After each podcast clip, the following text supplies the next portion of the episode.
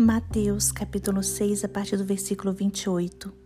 E por que se preocupam com o que vão vestir? Observem como crescem os lírios do campo. Eles não trabalham nem fiam.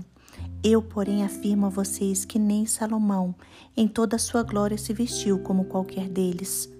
Ora, se Deus veste assim a erva do campo, que hoje existe e amanhã é lançada no forno, não fará muito mais por vocês, homens de pequena fé.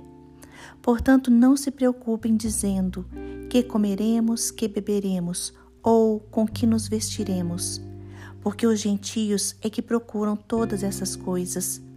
O Pai de vocês que está no céu sabe que vocês precisam de todas elas. Mas busquem em primeiro lugar o reino de Deus e a sua justiça, e todas essas coisas lhe serão acrescentadas. Irmãos, buscar em primeiro lugar o reino de Deus significa que a vontade do Senhor deve estar em primeiro lugar em nossas vidas.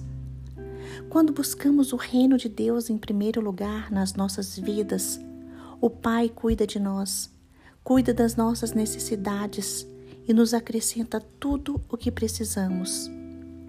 Não podemos nos preocupar, porque o nosso Deus tem todo o controle da situação e cuida de cada um de nós de forma especial.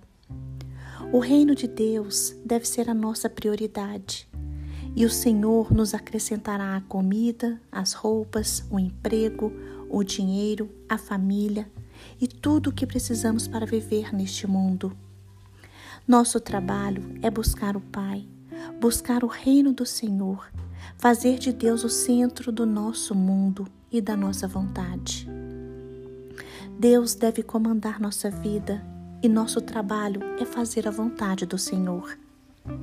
Buscar a justiça de Deus, buscar a vontade de Deus, significa também buscar fazer o bem e rejeitar o pecado.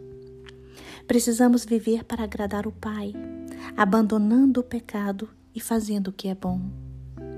Deus cuida das nossas necessidades. Deus cuida do seu povo tudo o que temos vem dele, nosso sustento, nosso futuro, nosso presente.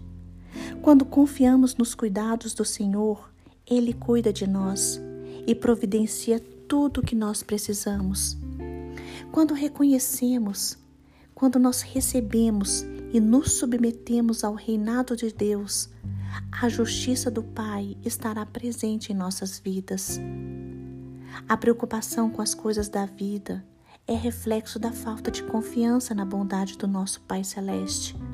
Porque Ele, irmãos, Ele é poderoso para fazer infinitamente mais do que pedimos ou pensamos. Então hoje, confie no Pai. Entregue sua vida a Deus. Busque em primeiro lugar o reino de Deus. Obedeça a estas palavras pelo poder do Senhor que opera em nós através do Espírito Santo.